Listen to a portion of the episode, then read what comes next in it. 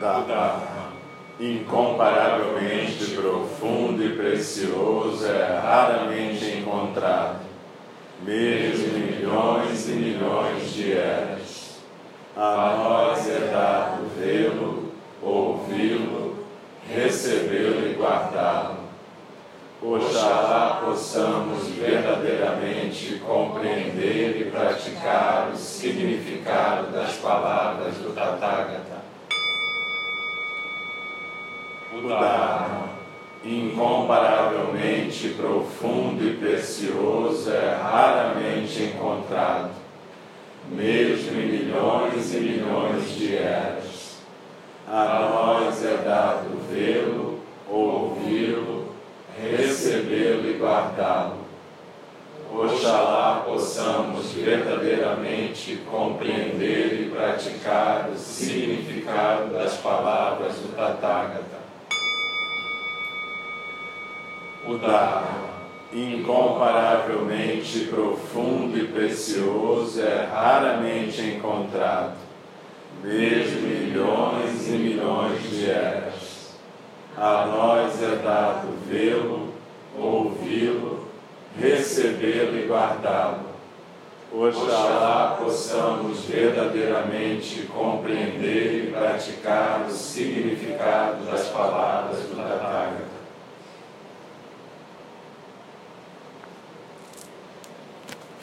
Então, vamos reconectando com o nosso Hara, com o nosso centro.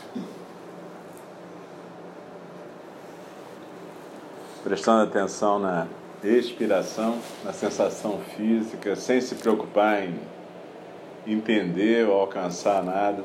Deixa simplesmente fluir a respiração. Esse fluxo é o fluxo da nossa vida e isso é que é realmente importante. Deixa os sons que a gente acrescenta ao fluxo simplesmente passarem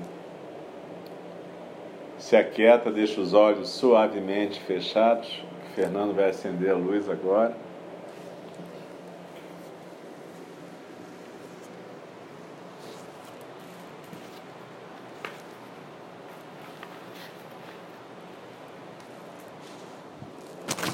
E nós vamos retomar o estudo do Shobogenzo. No capítulo 42 dessa tradução da Shambhala, que é intitulado de Atividade Não Dividida.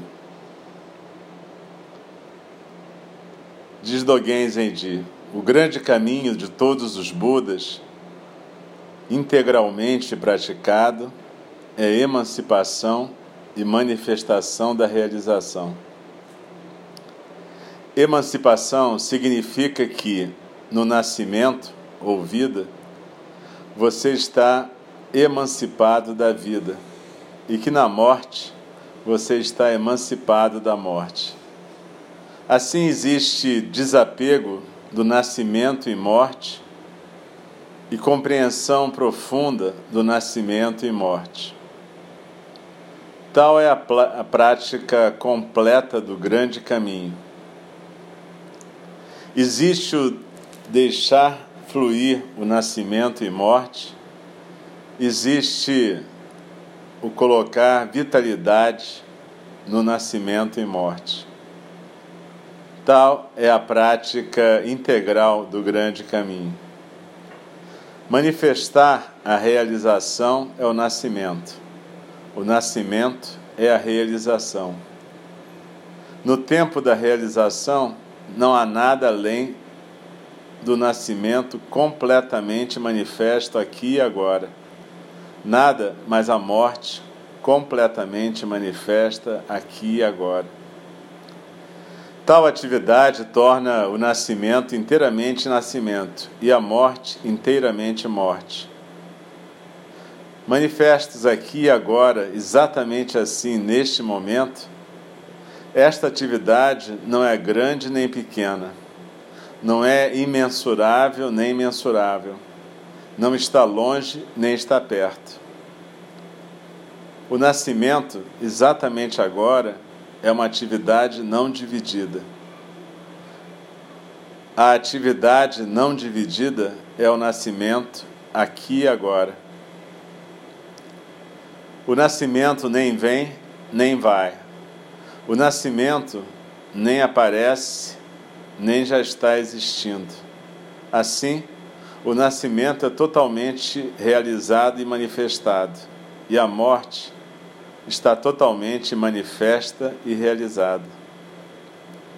Saibam que existem inumeráveis seres em vocês. Onde está o nascimento e onde está a morte? Serenamente reflitam sobre se o nascimento e todas as coisas que surgem junto com o nascimento são inseparáveis ou não. Não há sequer um momento ou sequer alguma coisa que esteja separada do nascimento. Não há sequer um objeto ou sequer uma mente que esteja separada do nascimento.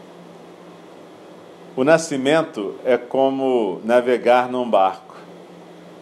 Você faz as velas subirem e então rema. Apesar de você manobrar as velas e o leme, o barco lhe dá uma carona. E sem o barco você não poderia ter essa carona. Mas você está navegando no barco e o seu navegar torna o barco aquilo que ele é.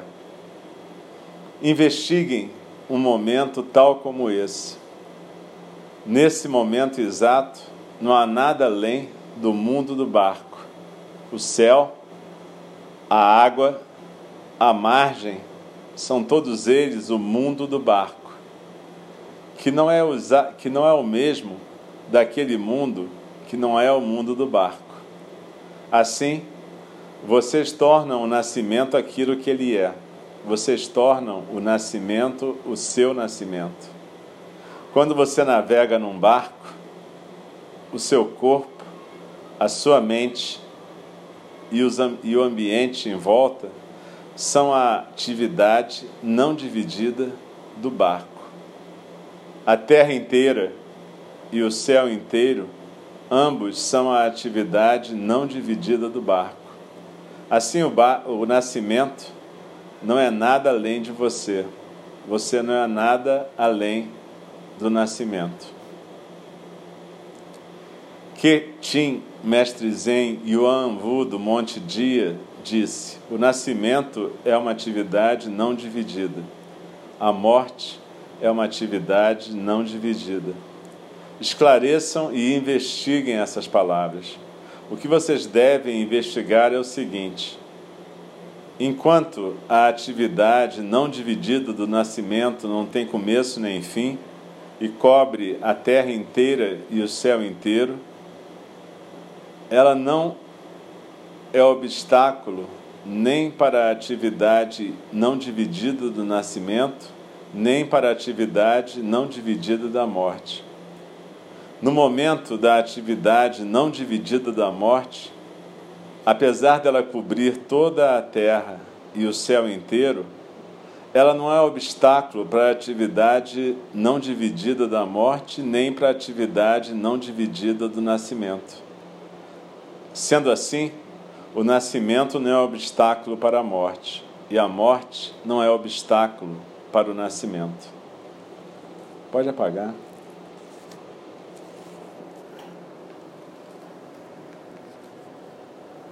Nascimento e morte, como a gente sabe, é uma forma de chamar samsara. Ou a vida tal como a gente a percebe no mundo relativo. Dogen usa sempre a expressão nascimento em vez da expressão vida.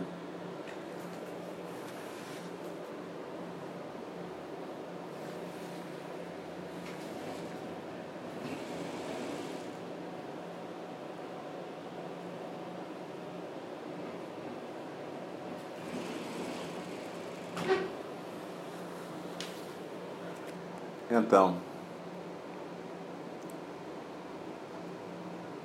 Nascimento ou vida é uma atividade integral, ou é um ato integral, ou é uma existência aqui e agora integral. E a morte é uma existência aqui e agora integral também. Uma não é continuidade da outra, são coisas em si. E na verdade, Dogen Zenji deixa claro que cada um de nós é o nascimento e cada um de nós é a morte. E que existem muitos de nós nesse nascimento e morte, nesse samsara.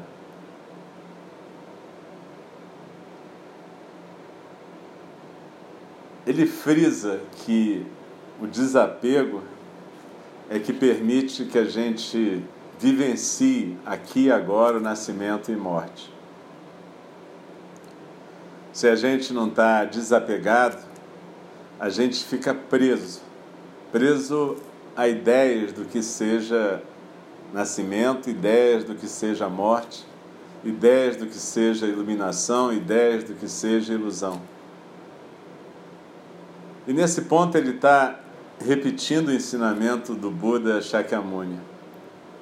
O Buda Shakyamuni deixou claro que esse mundo de ilusão, esse mundo de nascimento e morte, é exatamente o mundo do nirvana, o mundo do despertar. É aqui e agora que a gente desperta através do nascimento e morte, através da vivência plena da ilusão, sem se apegar à ilusão. Esse é o pulo do gato.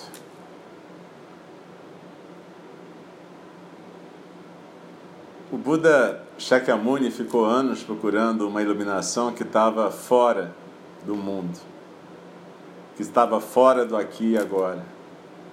Então, através daquelas práticas mortificantes, ele estava procurando uma iluminação que estava em outro lugar, uma libertação que estava em outro mundo num afastamento desse mundo e dessa vida. E assim quase que ele morre. E de repente ele desperta após esse esforço prolongado e percebe que o tempo todo ele estava desperto e que o estava afastando ele do despertar exatamente as ideias sobre despertar, ilusão, iluminação toda essa construção mental em que a gente vive. A gente tem uma chance maravilhosa no precioso nascimento humano de vivenciar plenamente esse mundo de ilusão. A gente tem um corpo, uma mente, a respiração. A gente tem a possibilidade de viver o aqui e agora de uma maneira integral e a gente tem a possibilidade de manifestar esse mundo em conjunto. Dogen Zenji explica isso aqui de uma maneira bem clara. É o fato da gente navegar que cria o barco. Aparentemente o barco dá uma carona para gente. Mas o mundo todo do barco, as velas, casco, a margem, o céu e a terra, são criados na hora que a gente entra no barco. Ao mesmo tempo, se a gente se apegar ao barco, a gente não vai entender qual é a viagem que a gente está fazendo. Então existe um fio da navalha que é viver plenamente a vida e ao mesmo tempo não se apegar aos resultados, não se apegar aos afetos. E isso para a gente é o mais difícil. Como viver afetos, como viver sensações, como viver prazer, desprazer, dor, e não se apegar a isso. O nosso sistema, bioquimicamente falando, ele é desenhado em formas de prazer e desprazer. E é assim que a gente desfruta desse barco. Mas a libertação está em aprender a navegar nesse barco. barco chamado nascimento e morte. E viver isso com pleno ânimo, plena presença, sabendo que tanto faz o resultado. O que interessa não é a chegada desse barco em lugar nenhum, mas é o navegar, é aquilo que faz o barco existir, o céu e a terra funcionarem. A gente navegar é que faz a nossa vida existir. Através dos nossos olhos, o universo se enxerga. Através dos nossos olhos, o Buda desperta. A gente escuta uma frase que o Buda disse quando despertou e a gente não entende. Ele fala: nesse momento, aqui e agora, todos despertam junto comigo. Ou seja, cada momento em que a gente está plenamente presente, enxergando e vivendo plenamente o momento, a gente realmente está podendo ser o canal para o Buda. E nesse momento ele está despertando junto com a gente. Ele está vendo exatamente o que está acontecendo aqui e agora. E aqui e agora, esse momento eterno é o momento do despertar do Buda debaixo da árvore Bodhi. Então, cada vivência nossa, prazerosa, desprazerosa, agradável, desagradável, que corresponda a uma expectativa de resultado que, ao contrário, nos deixe frustrados, é simplesmente uma chance para o Buda se manifestar. A gente já conversou sobre aqui, sobre isso, algum dia aqui. Aquela pergunta que a gente pode fazer: o que, que o Buda faria nessa circunstância? É uma pergunta que chama a gente, que faz com que a gente possa se afastar um pouco dessa cola que grudou a gente na vivência. A gente às vezes entra tanto nessa vivência que a gente se esquece de desapegar. E desapegar é poder viver o Buda que existe através da gente. Então, quando a gente estiver muito grudado na experiência, sendo arrastado pelos afetos, sendo arrastado para aqui, para acolá, por um monte de falas, por um monte de afetos, tantos afetos de união quanto afetos de desunião, a gente pode descolar um pouco com essa pergunta: o que, que o Buda faria nesse momento, aqui e agora? Como é que eu posso ser um canal para o Buda? Como é que eu posso, acolhendo a minha experiência, seja de prazer, seja de dor, seja de luto, seja de alegria, como é que eu posso acolher essa experiência, mas não ficar colado nela, cultivando-a como se fosse a única realidade? Como é que eu posso ultrapassar a experiência, transcender e descobrir que transcender não é viajar para um outro mundo mas transcender é exatamente continuar presente, ativo e funcionando nesse mundo. É não desistir da vida. A gente desiste da vida quando a gente fica preso a expectativas.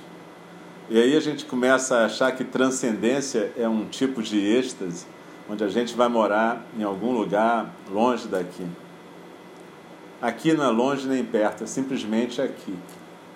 E transcendência é a gente poder transcender o ego e viver a realidade tal qual ela se apresenta. O aqui e agora real. Isso é transcendência. Não é virar um Buda afastado da realidade, mas tampouco é ficar preso na realidade que os olhos mesquinhos do ego veem. O ego só se liga em sucesso, insucesso, fracasso, prazer, classificação, crítica, julgamento. O ego está sempre julgando. E enquanto ele julga, classifica, se delicia na dor ou no prazer, ele deixa de fazer, de agir, de estar no mundo, de estar com a atividade não dividida. O budismo é engajado porque ele é uma atividade não dividida ele não fica dependendo da gente ficar classificando as pessoas em boas, mais, certas ou erradas. A gente age nesse mundo da maneira que um bodhisattva deve agir.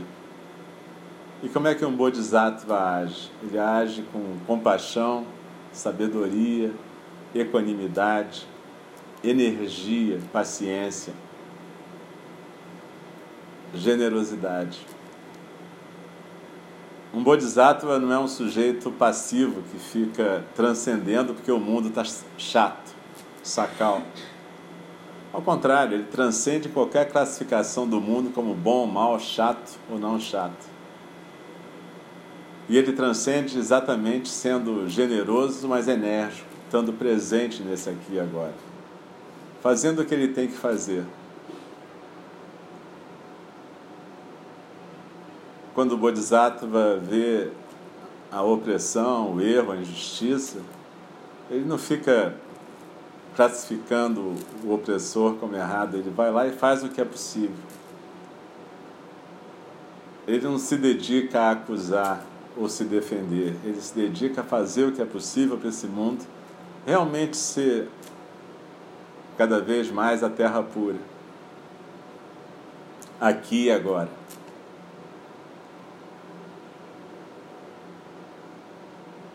Então, que a gente possa lembrar dessa atividade integral, não dividida, lembrar da atividade do Bodhisattva e lembrar que o Buda desperta na medida em que a gente está presente em cada momento.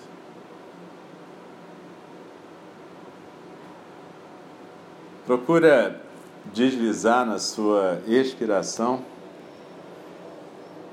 e procura sentir que essa expiração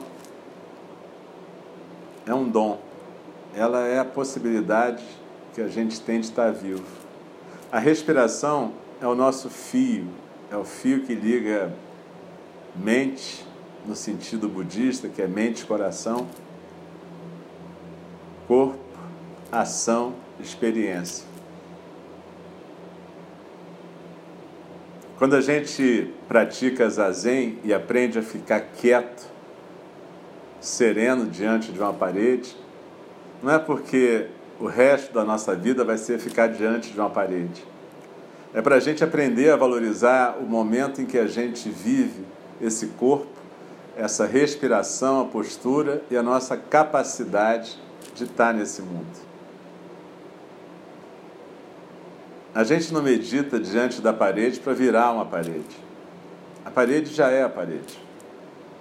Ela não precisa que a gente a imite. Ela é o nosso apoio nesse momento, quando a gente pratica zazen. Assim como a almofada é, assim como o chão do zendô é o chão que sustenta a nossa prática. Mas esse corpo, mente, coração, respiração tem o que fazer nesse mundo. Ele tem que agir com atividade não dividida para que o Buda possa despertar. Não existe presente, passado e futuro nisso. O despertar do Buda não foi lá atrás, há 2.600 anos. Ele está sendo aqui e agora o tempo todo. E se não houver quem esteja de olhos abertos e coração aberto e corpo agindo, então o Buda não desperta. E a gente não se liberta do nascimento e morte. Então, cada um de nós, como bodhisattvas, tem essa responsabilidade.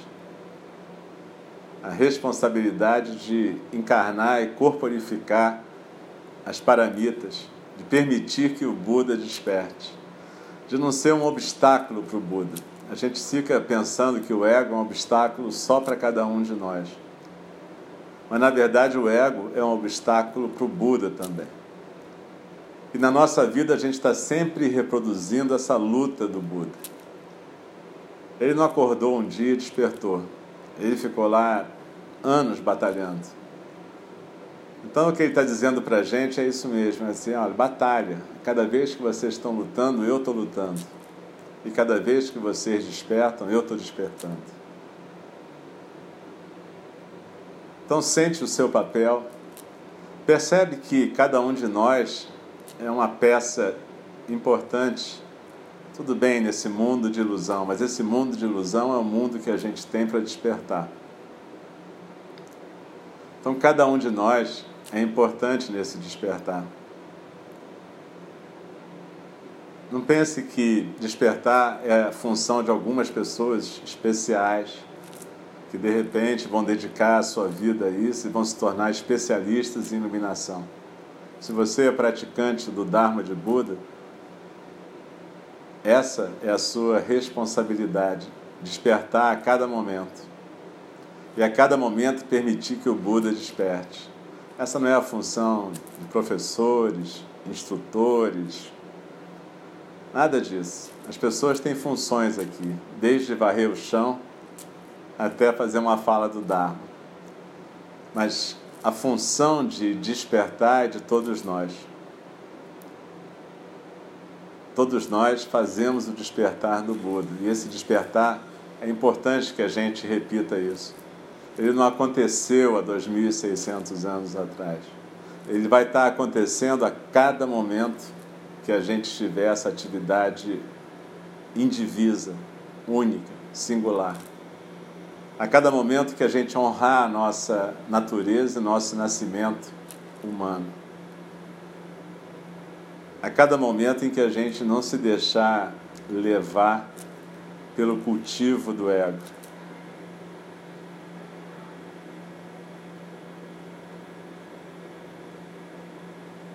Então procura deslizar na expiração e valorizar esse momento, esse corpo, mente, coração, respiração. Desliza e se aquieta alguns momentos.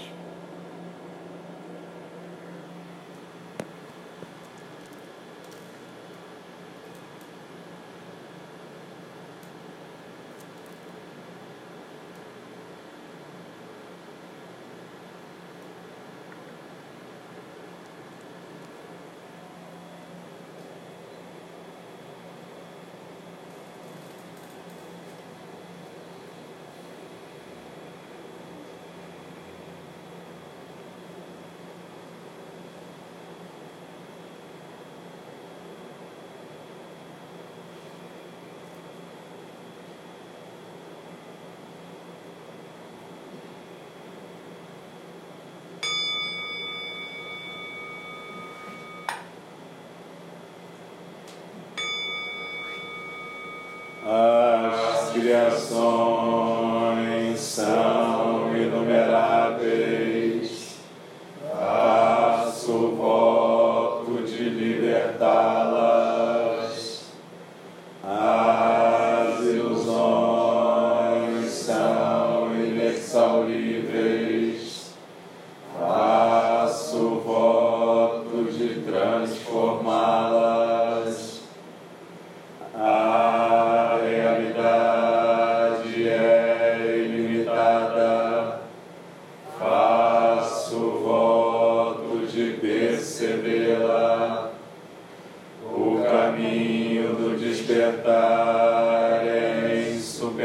insuperável. Faço voto de corporificá-lo. As criações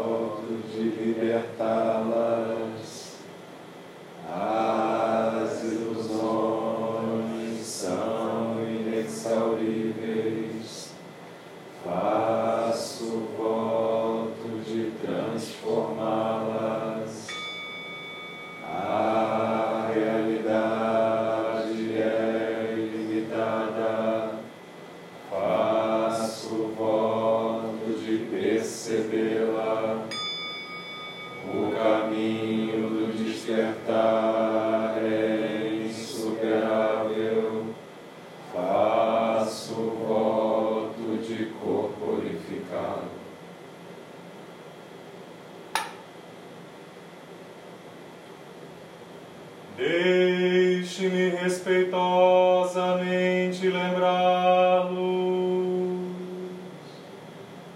a questão.